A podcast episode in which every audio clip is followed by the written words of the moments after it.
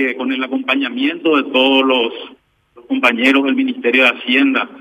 también del equipo económico y del gabinete, estoy seguro que vamos a poder cumplir con todos los objetivos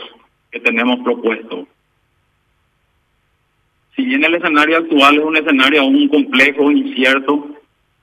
como dijo el ministro, creo que, siempre tuvimos un plan, eh, estos plan, que estos planes están dando sus resultados, tanto en materia sanitaria como en materia económica,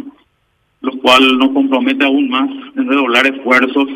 y seguir apostando al plan Ñapúa Paraguay que tenemos de manera a generar la recuperación económica,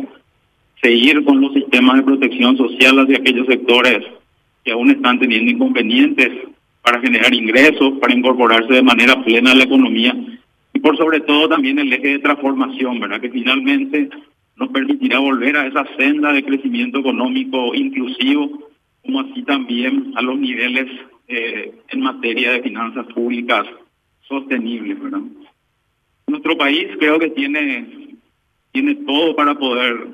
todas las condiciones para poder superar esta coyuntura adversa